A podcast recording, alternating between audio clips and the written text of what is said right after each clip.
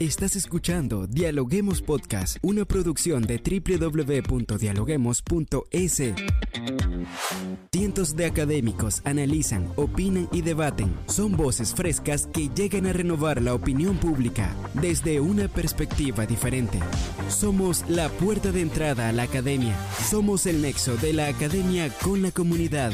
Escucha nuestro podcast en Spotify o a través de la web www.dialoguemos.es.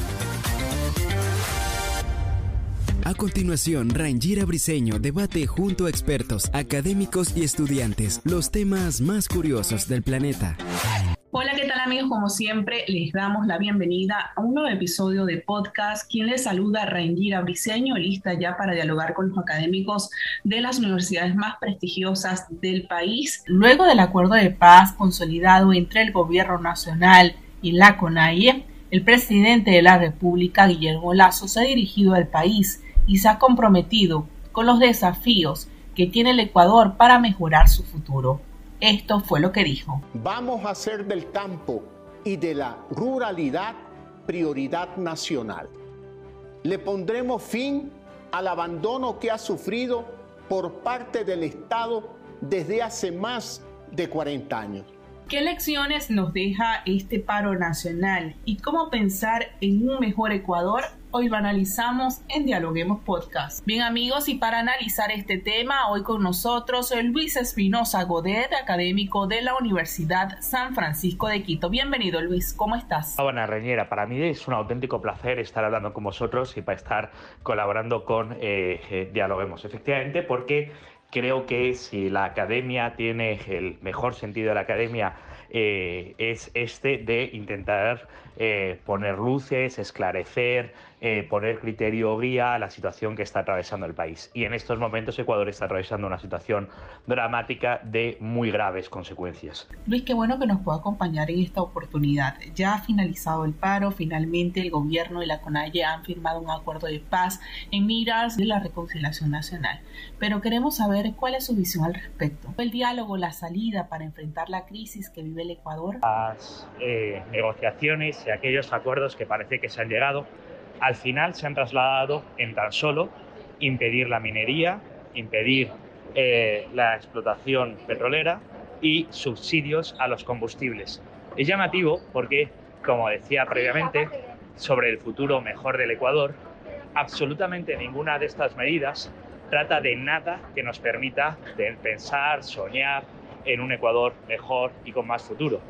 Los subsidios a los combustibles es probablemente la política más ineficiente, más contaminante, más absurda y más antirredistributiva en la que el Estado puede gastar su dinero.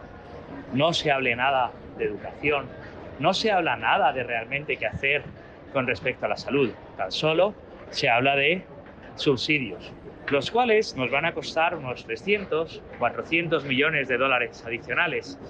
Mismo dinero que se podría haber dedicado a políticas de salud, a políticas de paliar la pobreza. Qué lamentable.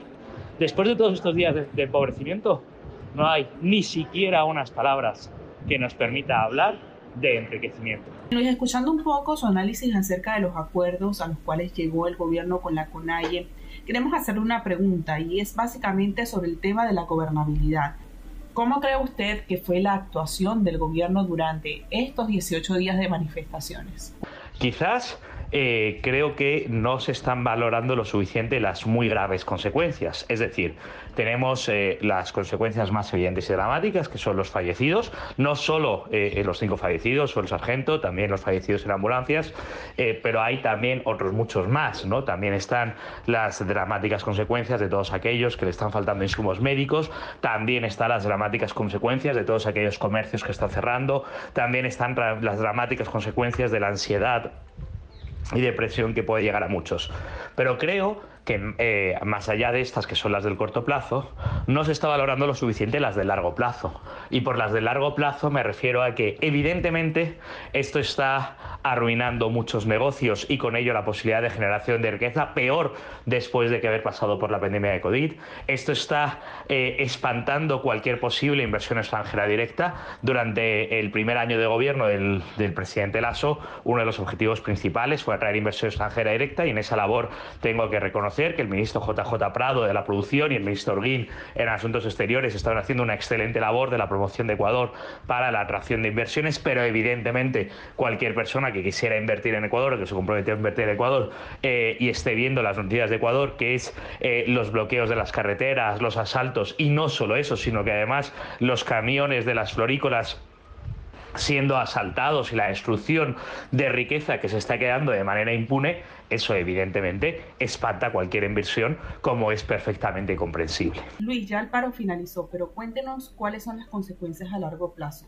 Por tanto, las consecuencias en el largo plazo son muy graves, porque si no hay inversión, si no hay generación de riqueza, si quiebran las empresas, solo va a haber más pobreza. Por tanto, eh, la pobreza genera descontento, el descontento genera violencia, la pobreza genera descontento, y así entramos en una espiral empobrecedora, dramática y lamentable que parece que muchos no están dispuestos o no quieren salir de ella en el país. Luis, evidentemente el país luego de estos 18 días de paralización tiene pérdidas millonarias. En su visión, ¿quiénes están detrás de las protestas?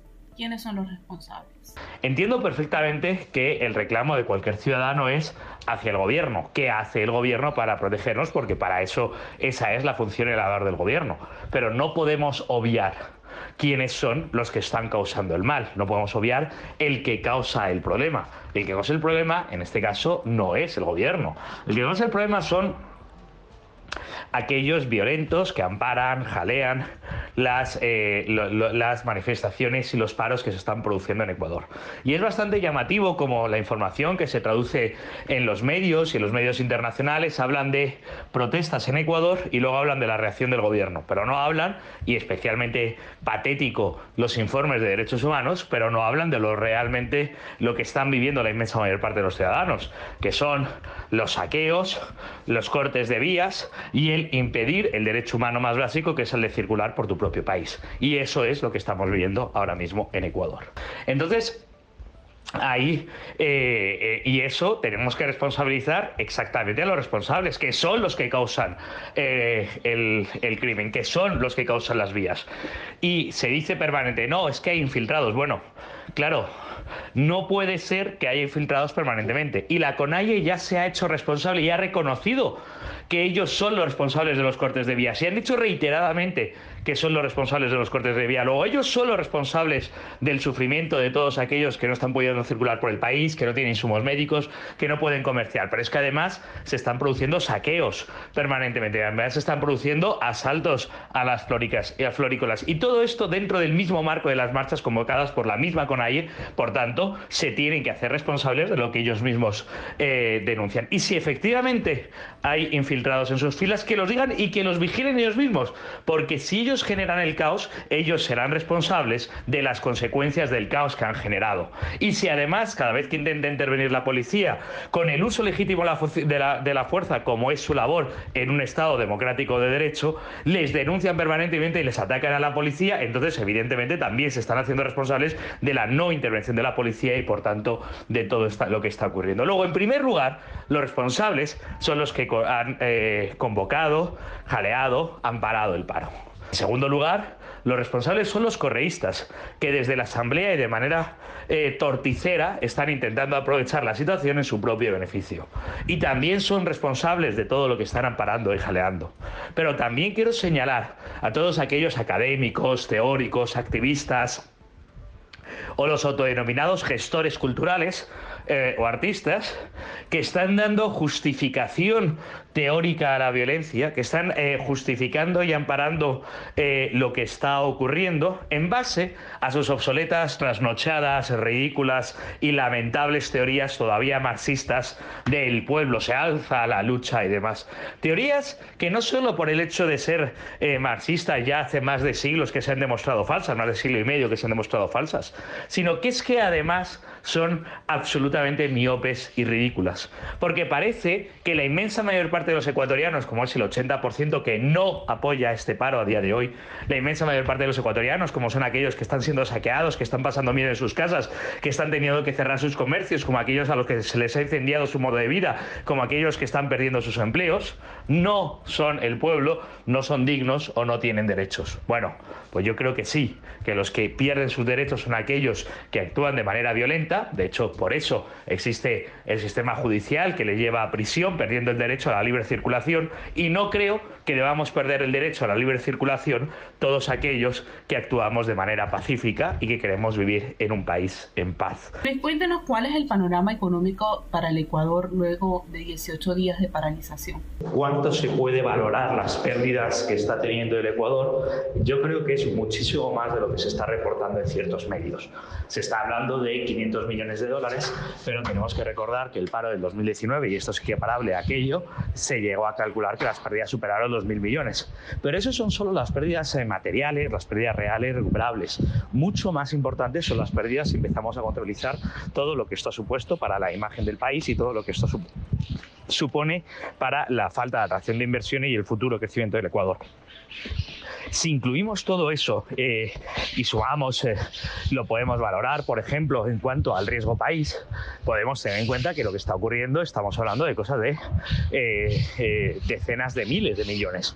Ya es muchísimo más que lo que se está diciendo. Y esas pérdidas son absolutamente irrecuperables. Es peor, son mucho más difíciles de recuperar porque las pérdidas de esos mil millones de dólares, de los que podemos hablar de manera aproximada, tomando como referencia el paro del 2019, son recuperables en el corto plazo, puesto que al final se puede reconstruir, como ya ha ocurrido con la tienda de la señora Marta o el kiosco de la señora Marta que se destrozó. Eso se puede reconstruir, pero reconstruir la confianza, reconstruir la imagen del país, reconstruir la convivencia, eso es muchísimo más complicado y por eso esas pérdidas son mucho más de esos mil millones de dólares, esas decenas de miles de, de millones de dólares y serán a mucho más largo plazo.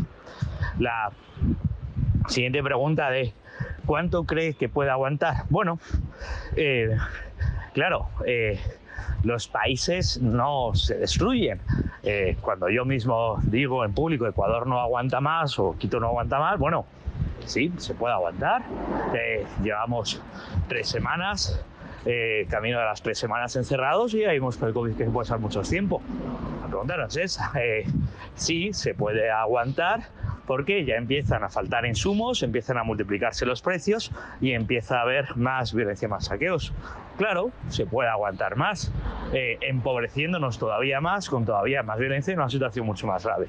Luego se puede aguantar más, sí, pero cada día que se aguanta, y es eh, interesante el verbo que estamos utilizando, cada día que se aguanta, pues se encrispa más, hay más violencia, hay más pobreza, hay más dificultades y los ciudadanos ecuatorianos que ya vienen de una situación muy dura lo están pasando todavía peor. Y ya para finalizar, usted ha hecho referencia a algo muy importante y es al futuro del Ecuador. Está claro que los tres años que le quedan al gobierno serán complicados tanto por una asamblea que seguramente no va a aprobar leyes y por el tema económico. Ahora, desde su punto de vista, ¿cómo se puede construir un nuevo Ecuador? Ya para finalizar. La siguiente premisa es que volvamos a los principios. Sí, creo que todos coincidimos en que queremos un Ecuador con menos pobreza, pero para eso tenemos que entender que lo primero que necesitamos es generar y crear más riqueza. Y la pregunta que yo hago es, ¿qué leyes o propuestas se han planteado para generar más riqueza? Porque en las propuestas de las CONAIE no había ni una sobre este punto. No había ni una propuesta que tratase de inversión, de empleo, que tratase de algo que permitiese que el Ecuador sea más rico, que tratase de exportar los productos del agro ecuatoriano, de añadirles valor y por tanto poder ganar más, que, que aportase sobre cómo crear empresas, emprendimientos o cooperativas en el agro, que también serías muy importantes, todo aquello que se pueda generar empleo. Nada de eso se ha debatido. Luego sí, todos queremos solucionar la pobreza, pero para eso el primer punto es generar riqueza y para, para eso tenemos que entender y hablar y generar cómo se puede hacer. Sobre todo, creo que todos estamos de acuerdo en que queremos convivir en un Ecuador en paz. Y para eso, el punto imprescindible es rechazar la violencia, rechazar la violencia en todos sus aspectos, y reclamar que la policía y el ejército y los jueces y los fiscales puedan cumplir su misión que es juzgar a aquellos que rompen la convivencia. Porque los que rompen la convivencia, los que queman llantas, los que saquean, los que asesinan, los que matan o los que cortan las vías, todos los que cometen esos crímenes no deben tener cabida en una sociedad pacífica y en una sociedad de convivencia. Y por desgracia, estamos viendo permanentemente cómo se les justifica, ampara o jalea, como muchos parece que quieren obviar y saltarse e ignorar lo que estamos sufriendo todos los ciudadanos de Ecuador para intentar conseguir sus agendas políticas. Por tanto, sí, claro que tenemos que pensar en un Ecuador mejor, pero eso solo se puede lograr si entendemos lo que es una mejor democracia, si entendemos lo que es una mejor economía, si entendemos lo que es una mejor convivencia, no a base de eslóganes y problemas. Muchas gracias Luis por habernos acompañado en Dialoguemos Podcast el día de hoy. Para mí es un auténtico placer estar hablando con vosotros y para estar colaborando con eh, eh, Dialoguemos. Gracias por escucharnos. No se olviden de seguirnos en nuestras redes sociales, Facebook, Twitter e Instagram como Dialoguemos Info y visitar nuestra página web dialoguemos.es. Soy Rangira Briseño y seguimos dialogando en podcast. Esto fue Dialoguemos Podcast. Escucha todos los programas de Dialoguemos Podcast en www.dialoguemos.es. Suscríbete para no perderte ningún episodio. Estamos en Spotify. Sigue escuchando Dialoguemos Podcast, el nexo entre la academia y la comunidad.